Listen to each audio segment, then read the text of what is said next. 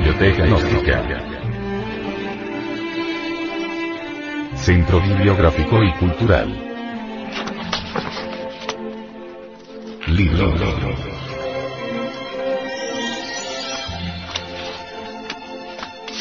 El misterio del áureo florecer. Autor. Samael Aumeor. Este libro fue pasado a formato sonoro digital, para facilitar su difusión. Y con el propósito de que así como usted lo recibió, lo pueda hacer llegar a alguien más.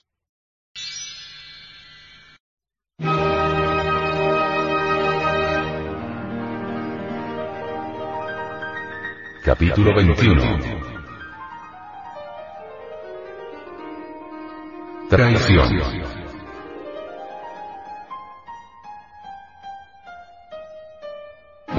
con otro, de tantos, entre muchos sobresalen entre las tres inmundas bocas de ese vil gusano que atraviesa el corazón del mundo, Judas, Bruto y Casio tornar a las fechorías de Roma y topar con Bruto, señalado con un cuchillo de la mano de Dios, remitirse a esos originales, saborear el caramelo venenoso, ciertamente no es nada agradable, más es urgente sacar del pozo de los siglos ciertos recuerdos dolorosos.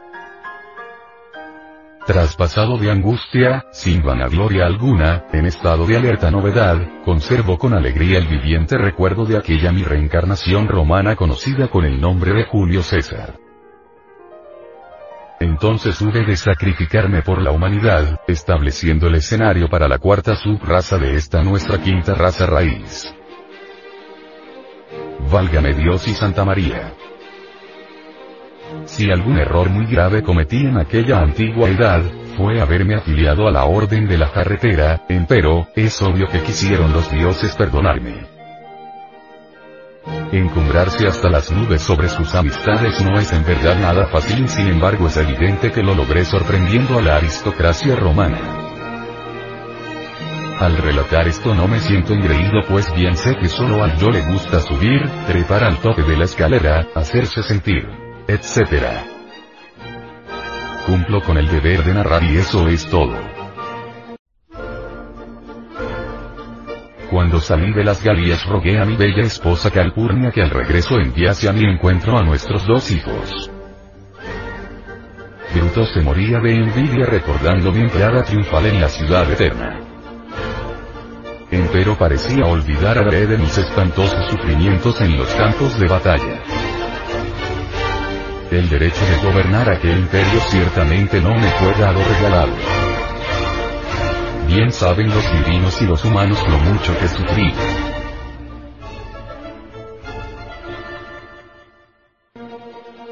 Bien hubiera podido salvarme de la pérdida conjura, si hubiese sabido escuchar al viejo astrólogo que visitaba mi mansión. Desafortunadamente el demonio de los celos torturaba mi corazón. Aquel anciano era muy amigo de Calpurnia y esto no me gustaba mucho. En la mañana de aquel día trágico, al levantarme del lecho nupcial con la cabeza coronada de laureles, Calpurnia me contó su sueño. Había visto en visión de noche una estrella cayendo de los cielos a la tierra y me advirtió rogándome que no fuera al Senado. Inútiles fueron las súplicas de mi esposa. Hoy iré al Senado, respondí en forma imperativa. Acuérdese que hoy una familia amiga nos tiene invitados a una comida en las afueras de Roma. Usted aceptó la invitación, replicó Calpurnia. No puedo asistir a esa comida, objeté. ¿Vais entonces a dejar a esa familia aguardando? Tengo que ir al Senado. Horas más tarde en compañía de una auriga marchaba en un carro de guerra rumbo al Capitolio de la Águila Romana.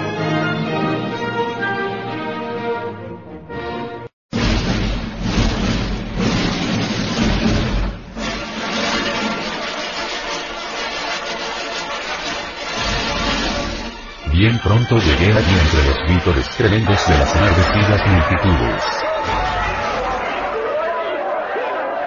Salve César me gritaban.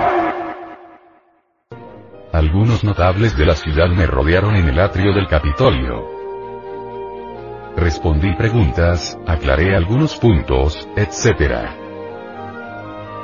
De pronto, en forma inusitada, aparece ante mí el anciano astrólogo, aquel que antes me había advertido sobre los pistilos de marzo y los terribles peligros. Me entrega con sigilo un pedazo de pergamino en el cual están anotados los nombres de los conjurados. El pobre viejo quiso salvarme, mas todo fue inútil, no le hice caso. Además me encontraba muy ocupado atendiendo a tantos ilustres romanos. Después, sintiéndome invencible e invulnerable, con esa actitud cesárea que me caracterizaba, avancé rumbo al Senado por entre las columnas olímpicas del Capitolio. Mas, ay de mí. Los conjurados tras esas heroicas columnas me acechaban. El acerado filo del puñal asesino desgarró mis espaldas. Acostumbrado a tantas batallas, instintivamente traté de empuñar mi espada, mas siento que me desmayo. Veo a Bruto y exclamo. Tú también, hijo mío. Luego. La terrible parca se lleva mi alma. Pobre Bruto. El yo de la envidia le había devorado las entrañas y el resultado no podía ser otro. Dos reencarnaciones más tuve en la Roma augusta de los Césares y luego muy variadas existencias con magnífico Dharma, en Europa durante la Edad Media y el Renacimiento. En tiempos del terrible inquisidor Tomás de Torquemada yo me reencarné en España y este es otro relato muy interesante. Hablar sobre el citado inquisidor y el santo oficio, ciertamente no resulta muy agradable, empero eso es ahora conveniente. Yo fui entonces un marqués muy célebre, quien por desgracia hubo de ponerse en contacto con aquel execrable inquisidor tan perverso como aquel otro llamado Juan de Arbuces. En aquel tiempo yo reencontré al traidor bruto reincorporado en un nuevo organismo humano. Qué conde tan incisivo, mordaz e irónico. Buena burla hacía de mi persona.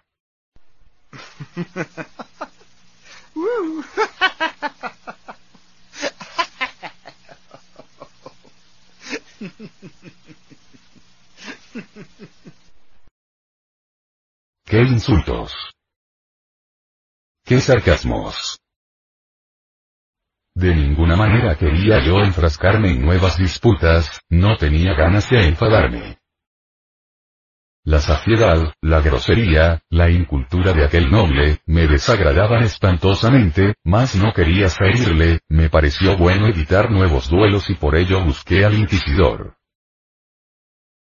Cualquier día de esos tantos, muy de mañana, me dirigí al palacio de la Inquisición. Debía buscar solución inteligente a mi consabido problema.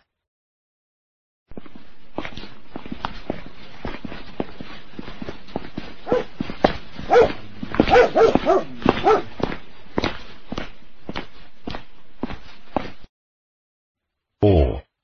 Señor Marqués, qué milagro verle a usted por aquí. ¿En qué puedo servirle? Así contestó a mi saludo el monje que estaba siempre a la puerta en el palacio donde funcionaba el santo oficio. Muchas gracias su reverencia, dije, vengo a pedirle una audiencia con el señor inquisidor. Hoy es día de muchas visitas, señor Marqués, pero en tratándose de usted, voy inmediatamente a gestionar su audiencia. Dichas tales palabras desapareció aquel fraile para reaparecer ante mí instantes después.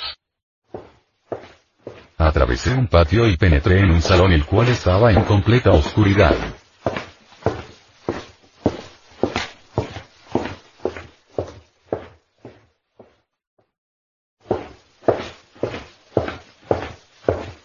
Pasé a otra sala y la hallé también en tinieblas.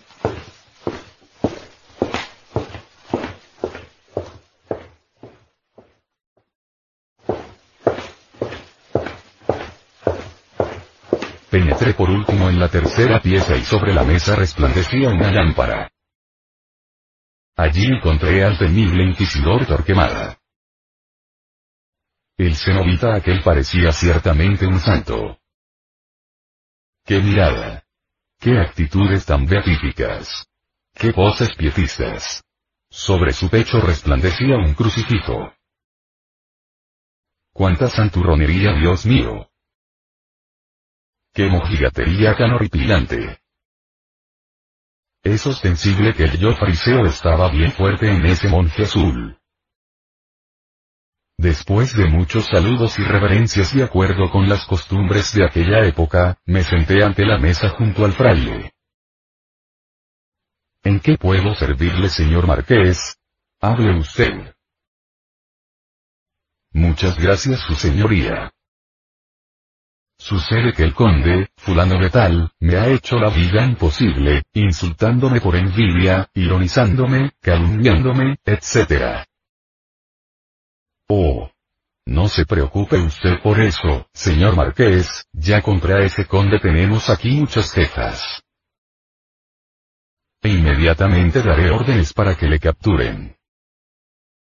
Lo encerraremos en la torre de martirio. Le arrancaremos las uñas de las manos y de los pies y le echaremos en los dedos plomo derretido para torturarle. Después quemaremos sus plantas con carbones encendidos y por último le quemaremos vivo en la hoguera. Pero por Dios. ¿Se habrá vuelto loco este monje? Jamás pensé ir tan lejos, solo buscaba en la casa inquisitorial una amonestación cristiana para ese conde, en la cual se habían reincorporado aquellos valores que otrora estuvieran metidos en la personalidad de Bruto. Aquel monje azul sentado ante la mesa sacra con ese rostro de penitente y anacoreta en actitud pietista y el Cristo colgado al cuello. Aquella singular figura beatífica tan devota y cruel, tan dulce y bárbara, tan santurrona y perversa. Aquel malvado vestido con piel de oveja, despertó en el interior de mi conciencia un no sé qué, sentí que aquello que tengo de bodhisattva se sublevaba, protestaba, gemía. Una tempestad íntima había estallado en mí mismo, el rayo, el trueno, no demoró en aparecer y entonces. ¡Oh Dios! Sucedió lo que tenía que suceder. Es usted un perverso, le dije, yo no he venido a pedirle, que queme vivo a nadie, solo he venido a solicitarle una amonestación para ese noble, usted es un asesino, por eso es que no pertenezco a su secta, etcétera, etcétera, etcétera. Ah. ¿Con qué esas tenemos, señor Marqués? Enfurecido el prelado hizo resonar con vehemencia una sonora campanilla y entonces como por encanto aparecieron en el recinto unos cuantos caballeros armados hasta los dientes. Prended a este, exclamó el abad. Un momento. Respetad las reglas de la caballería, recordad que estamos entre caballeros, no tengo espada, dadme una y me batiré con cada uno de vosotros. Uno de esos varones fiel al código de la caballería me hizo entrega de una espada y luego. Sobre él como un león, no en vano que yo ser un gran espadachín. Esos eran mis tiempos de voluntad vacaído. Fue la mineral de los copos de nieve congelada al soplo del etéreo Bóreas, esparcíanse dentro de aquel recinto inquisitorial los fuertes y resplandecientes cascos, los escudos convexos, las corazas duras y las lanzas de fresno.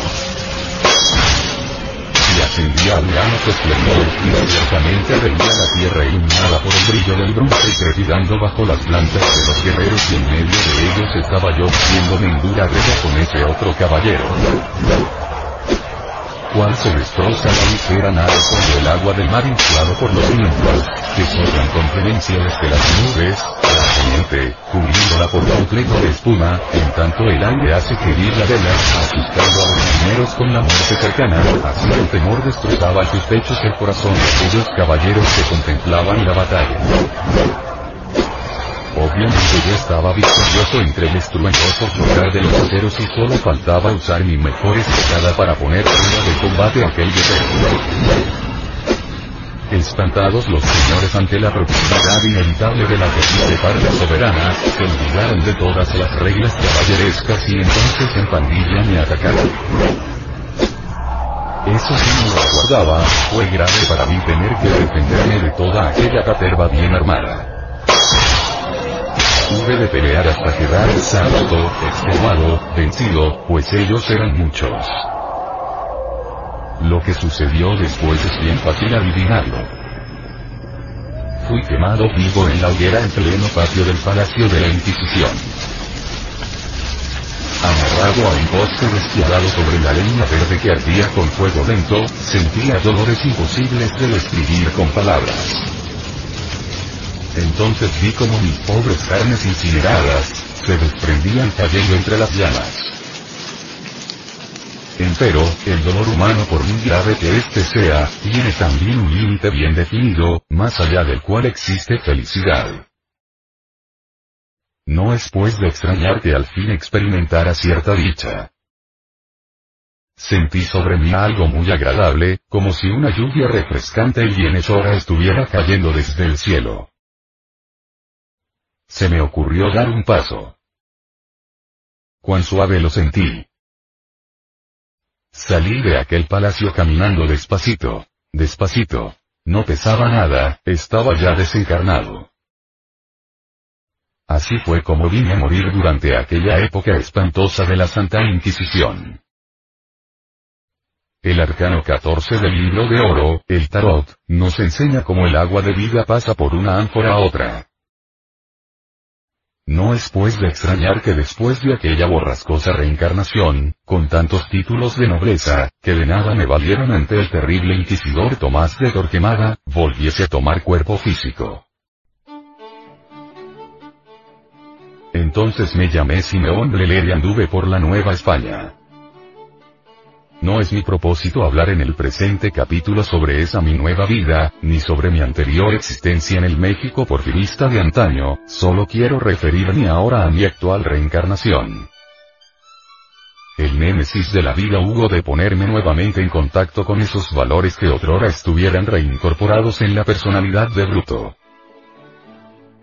Yo le permití a cierto caballero, retorno de tales valores, hacer alguna labor en el templo. Muchas personas le escucharon y hasta parecía muy lleno de sinceridad. Hablaba sobre Gnosis y las gentes le aplaudían.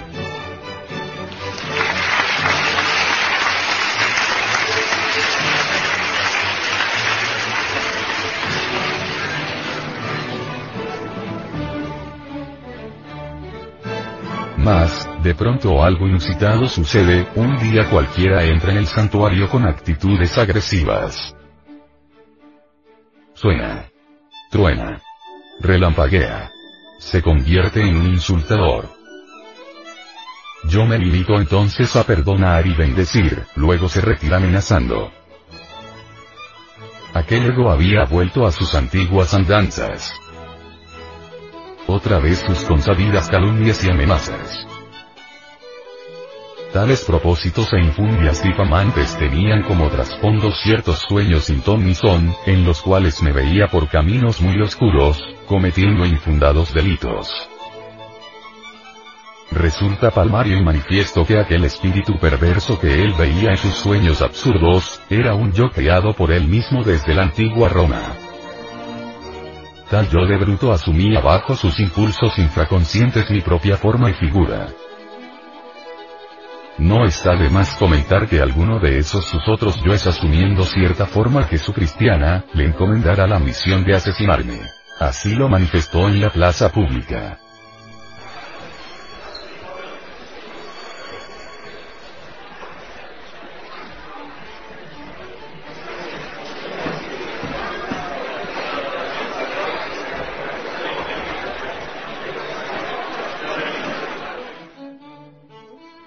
Para librarme de tan ancestral enemigo fue necesario poner el caso en manos de Anubis, el jefe de los señores del karma. Desde entonces Bruto se alejó de mí, hace mucho tiempo no le veo en este mundo físico. De lo dicho sobre Bruto y sus visiones ensoñativas, se desprende que nadie en verdad puede convertirse en un investigador competente de la vida en los mundos superiores, en tanto no haya disuelto el yo psicológico y todos los elementos subjetivos que condicionan las percepciones. Ingrato a sus bienhechores, con mucho trabajo de caballero, sin embargo Bruto aceptó la gnosis y el Sahaja Maipuna sin inhibirse en el conocimiento de una causa, más dándole la espalda al gurú, maestro. Trabajó en la fragua encendida del vulcano, inútilmente, porque Devi Kundalini no premia jamás la traición. Aunque se trabaje muy seriamente con la sexo yoga, la serpiente ignia de nuestros mágicos poderes jamás subiría por la espina dorsal de los traidores, asesinos, adúlteros, violadores y perversos. Devi Kundalini nunca se convertiría en cómplice del delito. El fuego sagrado asciende de acuerdo con los méritos del corazón. Magia sexual es fundamental, pero sin santidad no son posibles los logros espirituales. Bruto pensó en un kundalini mecánico y se equivocó lamentablemente. La Divina Madre es muy exigente. Para el indigno todas las puertas están cerradas, menos una, la del arrepentimiento. Desafortunadamente Bruto no quiso golpear en esa puerta y el fuego sagrado en vez de subir por su canal medular, se precipitó desde el coxis convirtiéndose en el abominable órgano cundartiguador, la cola de Satán. Una noche estrellada platicando en los mundos superiores con mi gran amigo, el resplandeciente Ángel Adonai, quien ahora tiene cuerpo físico, hube de recibir una noticia extraordinaria. Fulano de tal, bruto, dijo el ángel, ha despertado en el mal y para el mal. Esto lo comprobé algunos días después al encontrarle en los mundos superiores. Concluiremos el presente capítulo con aquellas palabras que escuchará en éxtasis Daniel, el profeta del Eterno, y que se refieren a los tiempos del fin. Y muchos de los que duermen en el polvo de la tierra serán despertados, unos para vida eterna y otros para vergüenza y confusión perpetua. Los entendidos resplandecerán como el resplandor del firmamento y los que enseñan la justicia a la multitud, como las estrellas a perpetua eternidad. Pero tú, Daniel, cierra las palabras y sella el libro hasta el tiempo del fin. Muchos correrán de aquí para allá, y la ciencia se aumentará.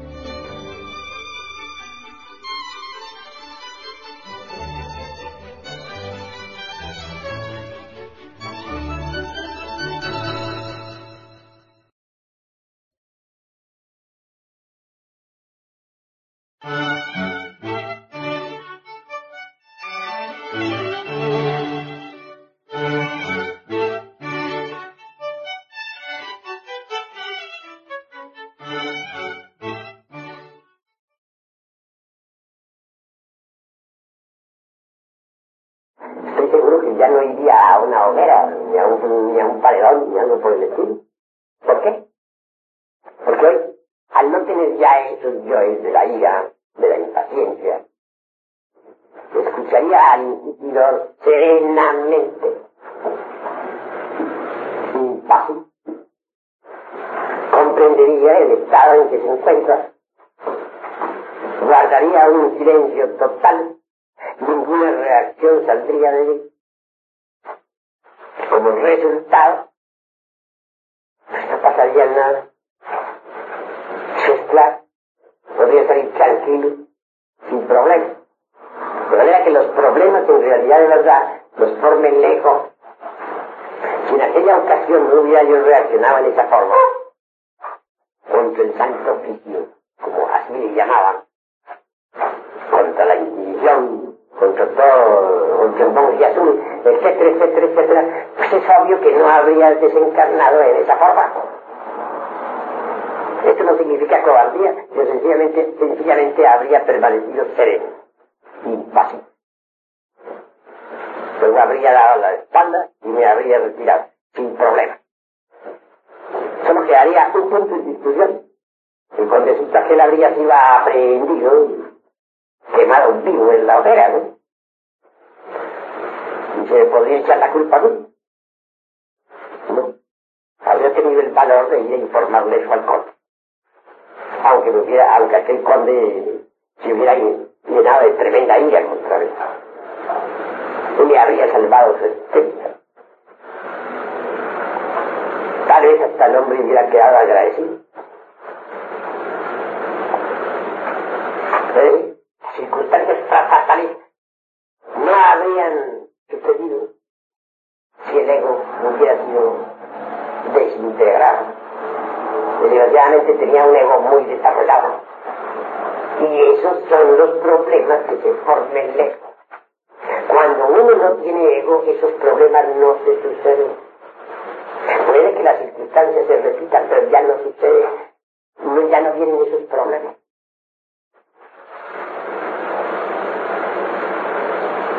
La realidad es que los eventos pueden estar repitiendo. Pero lo que nosotros tenemos es que modificar nuestra actitud hacia los eventos. Si nuestra actitud es negativa, pues nos crearemos gravísimos problemas. Eso es Necesitamos pues cambiar nuestra actitud hacia la existencia. Pero uno no puede cambiar su actitud hacia la vida si no elimina aquellos elementos perjudiciales que lleva en su tipo. La ira, por ejemplo, ¿cuántos problemas le trae a uno la ira? Lujuria, ¿cuántos problemas le trae a uno la lujuria? Los celos, ¿cuán nefastos son? La ¿cuántos inconvenientes le proporciona a uno? Uno tiene que cambiar su actitud ante, los ante las distintas circunstancias de la vida. Estas se repiten con uno o sin uno, pero se repiten. Pueden repetirse sin uno o con uno, pero se repiten. Lo que importa es que uno cambie su actitud ante las distintas circunstancias de la vida.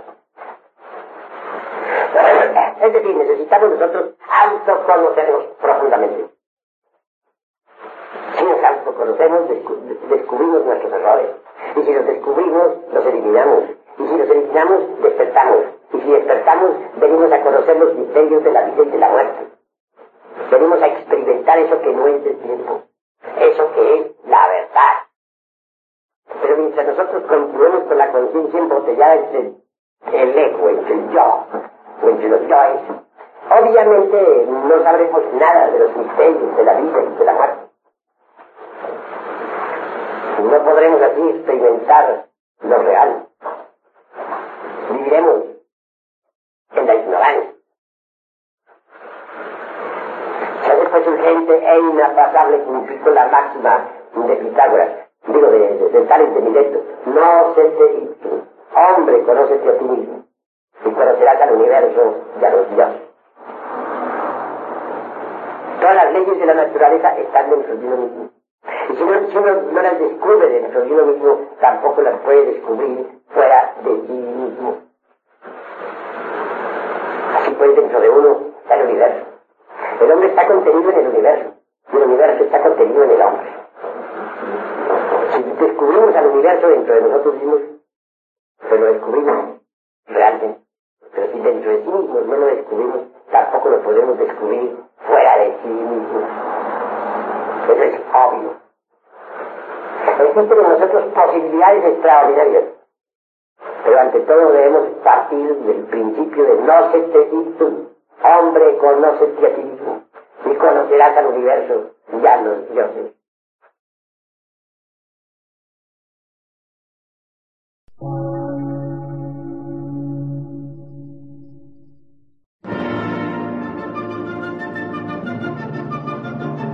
Emisora, gnóstica, transmundial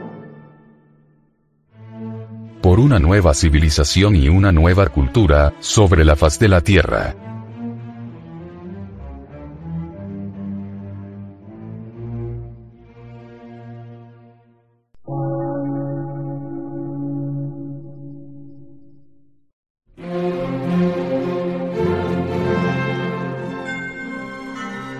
De radiodifusión, científico, artístico, místico y filosófico, de la Asociación Colombiana de Centros de Estudios Gnósticos, Antropológicos, Psicológicos y Culturales. A. C.